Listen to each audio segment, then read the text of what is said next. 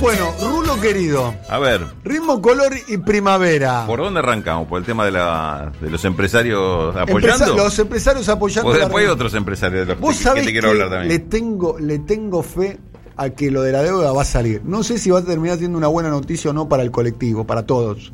Pero que creo que va a salir. No, si sale es una buena noticia. Si sale es una buena noticia. Estás muy humanista vos, eh.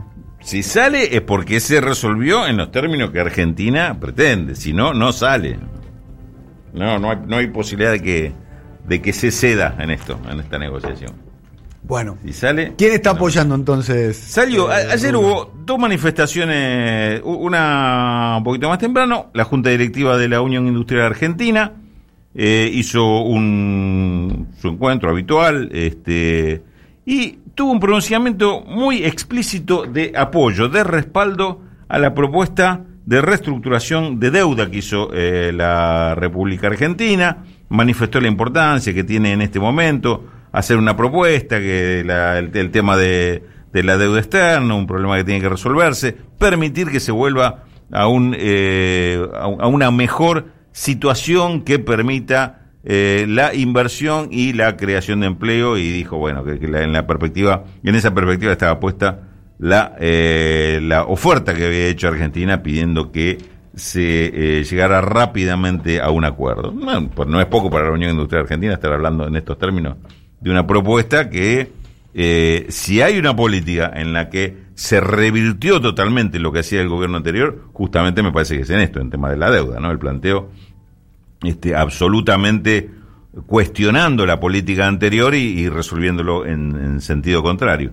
Cosa que por ahí reclamamos en otras cuestiones y no, y no se ve tan, tan, tan claramente. Y, lo- y el otro pronunciamiento, que salió un poquito más tarde, ya en horas de la noche, es un documento firmado por eh, ocho empresarios eh, que dicen firmar a título personal, más allá que estos, estos ocho empre- empresarios son en algunos de ellos, son presidentes de cámaras, otros eh, son referentes de, de distintos sectores, es decir, que lo, lo, lo de personal, este, uno diría, bueno, che, no es tan personal, digamos, sos, sos representante de, de- de un determinado sector, estás hablando en nombre de otros. Bueno, ellos dicen que lo hacen a título eh, personal y eh, hicieron un documento donde se manifiestan justamente a favor de eh, esta negociación, piden un eh, rápido acuerdo con esta con esta cuestión y la necesidad de que esto eh, se resuelva urgentemente. Te voy a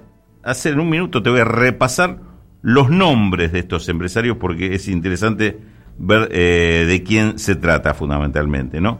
Uno de ellos es Juan Manuel Urtubey. No, Juan Manuel no, Urtubey no. el José Urtubey. José Urtubey. Quien fuera vicepresidente de la UIA, ¿no? Exactamente. eh, Hombre de celulosa. firma como eh, directivo de celulosa. José Urtubey, este, este, en, en este documento. Después hay dirigentes de eh, la Unión Argentina de Aseguradores. Sí, yo puse la misma cara que vos. Este, después de la de una de las cámaras empresarias de la provincia de Buenos Aires, no, no de las de las más eh, conocidas. Hay un dirigente, un- uno de los directivos de Globant, eh, está nuestro conocido eh, titular de Cabrales, Sociedad Anónima. Martín Cabrales. Martín un Cabrales. amigo de la casa. El querido casa. Martín Cabrales.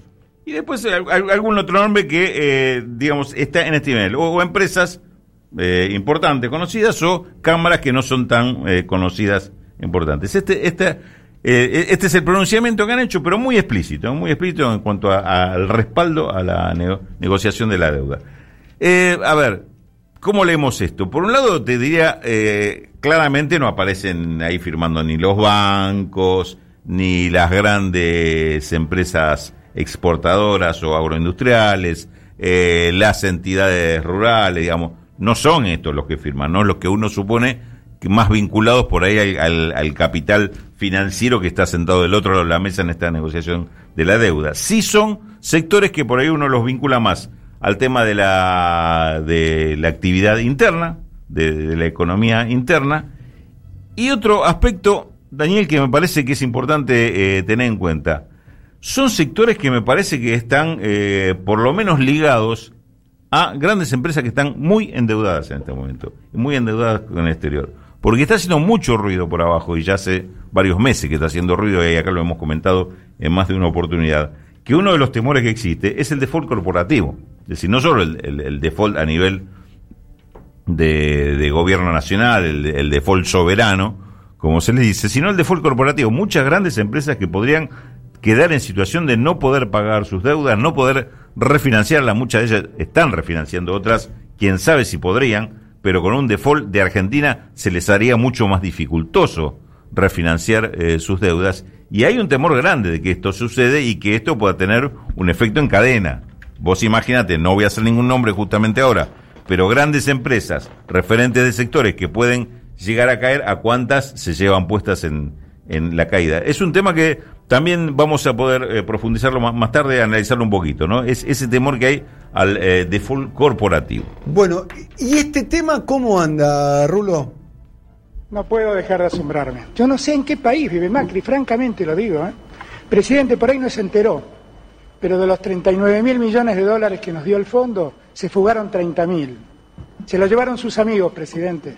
Y algún día le va a tener que explicar a la Argentina dónde se fueron esos dólares. Esos dólares no están en puentes ni en viviendas. Se lo llevaron sus amigos, presidente. Esa es la única verdad.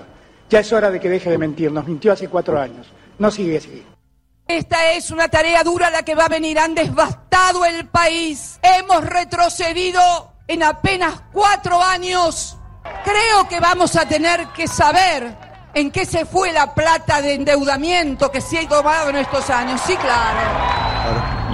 Sí, claro. ¿En qué anda esto, Rulo, vos que sos periodista? A ver, ayer hubo una, novedad importante con este tema. A ver. De, que es, vos te acordás que eh, primeros días de abril comentamos que eh, la AFIP había abierto la investigación sobre 950 cuentas de eh, argentinos, en, titulares argentinos en el, en el exterior por 2.600 millones de dólares. Bueno, ayer, la novedad del día de ayer es que, pese al feriado fiscal que existe para el resto de contribuyentes, en este caso se los exceptuó se exceptúa el feriado fiscal para poder seguir con la investigación. Lo que está sucediendo concretamente es que estas 950 personas, de las cuales no se difundieron los nombres, pero son gente que tiene más de un millón de dólares en el exterior, en algunos casos más de 20 millones de dólares en el exterior, que no habían sido declarados, están empezando a recibir, empezando a recibir las Esto no, tiene relación con la, con la fuga de la deuda. ¿Cómo no? ¿Y dónde te cómo te crees que se fue esa plata afuera si no es por fuga?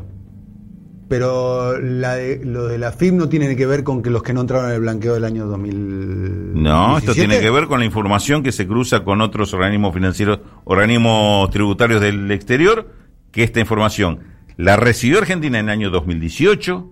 Jamás se había hecho nada con este tema. ¿Cuánto dinero sería? Alberto Abad es el titular de estas 950 cuentas, porque se recibieron muchísimas más. Entonces se, seleccionó para hacerle un primer trabajo las que tenían un saldo en cuenta mayor de un millón de dólares. Resultaron que había 950 cuentas. Me dicen que hay varios miles de cuentas más, decenas de miles de cuentas más que se han recibido con cifras menores de un millón. De estas 950 se las revisó, son las 950 que además no están declaradas en Argentina, este, y ahora se los está notificando, que es el primer paso. Notificar, dice el señor Daniel Toñetti, acá aparece una cuenta con 5 millones de dólares suya en, en, en banco de tal lado este, para que vengas a explicarlo o vengas a agarpar directamente lo que te corresponda. Es la primera vez que se hace una investigación en serio y sobre las cuentas directamente de, las personas, porque hubo mucha información de, de tema Panama Paper, HBC eh, y otros y otros casos, pero es la primera vez que la agarra la FIP y dice empecemos empezamos un procedimiento fiscal de recuperación de la plata.